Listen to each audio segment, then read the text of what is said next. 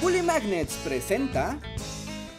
En el primero de enero de 1993 entró en vigor la circulación de los nuevos pesos, lo que iniciaba el plan para sacar de circulación la moneda mexicana de ese momento que usaba denominaciones de mil pesos. La moneda perdió su valor de golpe. Fue una devaluación disfrazada. No, claro que no.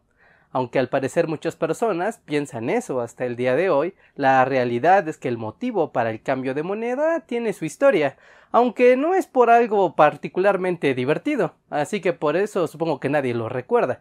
Pero dejen, les cuento la historia. La historia de los nuevos pesos. Una historia poco emocionante. Nuestra historia comienza a mediados de los años 80, el presidente Miguel de la Madrid está a mitad de su sexenio y el país afrontaba una serie de crisis económicas que habían devaluado el valor del peso, por lo que en 1985 comenzaron a distribuirse las monedas y billetes con denominaciones de miles de pesos para enfrentar la inflación de precios. Es decir, que a inicios de los años 80 había monedas y billetes de 1, 2, 5, 10, 20, 50 y 100 pesos pero con la crisis económica del 85 se comenzaron a imprimir monedas y billetes por mil, dos mil, cinco mil, diez mil, veinte mil, cincuenta mil y cien mil pesos. Pero esto era debido a la inflación. Fue una tragedia para todos, la vida se hizo muy cara de golpe. Para 1987 la inflación en México había subido un 137% y el plan económico del gobierno mexicano no parecía tener rumbo. Sin embargo, el mundo también estaba en un proceso de transformación y comenzaba un movimiento de apertura y globalización de las economías mundiales, lo que parecía una salida para la crisis constante de México.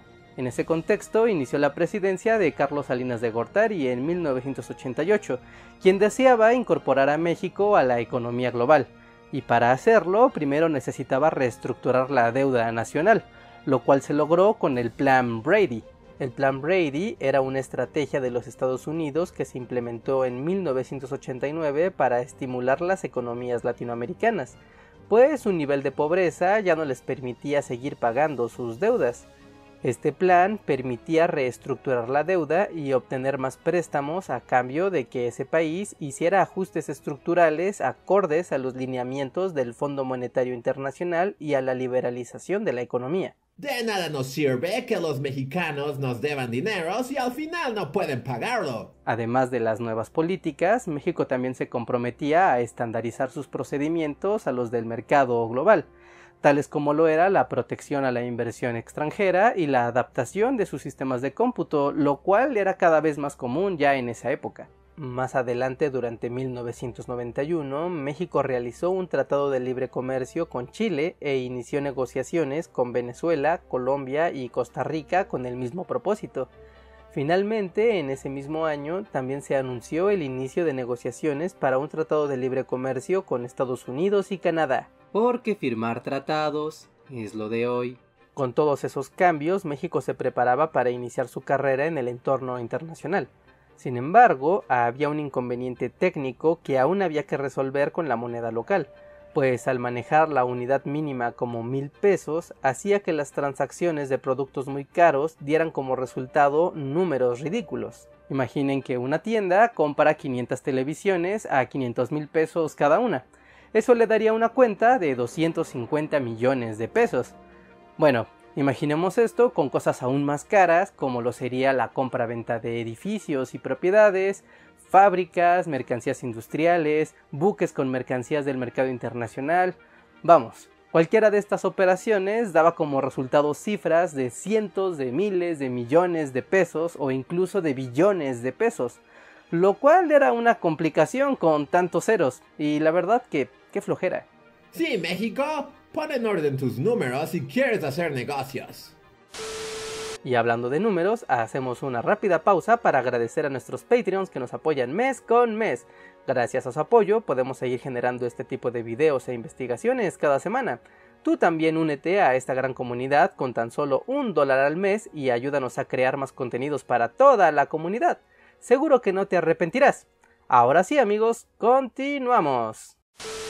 Así fue que para el 18 de junio de 1992 el Banco de México anunció la emisión de la nueva denominación monetaria que entraría en circulación el 1 de enero de 1993 a la que se le llamarían nuevos pesos y se simplificarían los miles de pesos por solo unidades, aunque tendrían el mismo valor así como la misma cantidad de emisión, pues se trataba de una medida de simplificación y no de devaluación aunque se hicieron campañas de información sobre la llegada de los nuevos pesos y de cómo estos eran únicamente una medida de simplificación, la especulación no se hizo esperar.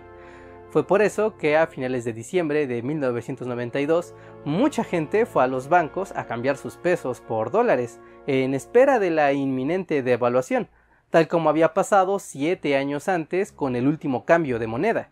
El primero de enero de 1993 hubo largas filas en los bancos para cambiar el dinero por nuevos pesos cuanto antes, pues también se corría la voz de que muy pronto los viejos pesos dejarían de valer.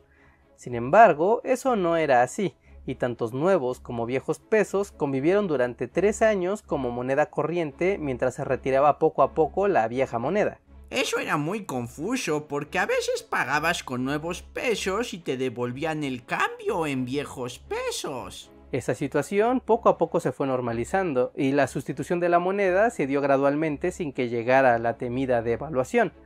Sin embargo, muy probablemente muchas personas asocian la crisis económica con el cambio de moneda porque un año más tarde, en 1994, las cosas comenzaron a ir mal, pero en serio muy mal, aunque por motivos no directamente relacionados con el cambio de moneda. Para entender todo esto les dejo un video aquí arriba en las tarjetas y también al final de este video donde se explica todo eso. El último paso de la sustitución se dio el 1 de enero de 1996 cuando se daba por terminada la introducción de los nuevos pesos. A partir de ese momento ya solo se les llamarían pesos, como hoy en día. Así que podemos concluir que la aparición de los nuevos pesos es solo una pequeña parte de todo un proceso para acoplar a la economía mexicana al mercado internacional, lo cual requería simplificar las cuentas tanto para los mercados locales como para los internacionales. Nada más. Como les decía, esta no es una historia de lo más emocionante, pero lo que sí puede ser emocionante son sus comentarios vivieron aquella época, que se compraron con sus miles de pesos en aquel entonces. Eso sí que me gustaría leerlo. Bueno amigos, es todo por el momento. Yo soy Reinhardt. Dejen su like en este video si es que aprendieron algo nuevo. Dejen sus comentarios, suscríbanse si es que aún no lo han hecho. Seguro que se van a divertir y les va a encantar todo lo que tenemos en el canal. Y bueno, cuídense en esta pandemia y nos vemos hasta la próxima. Bye.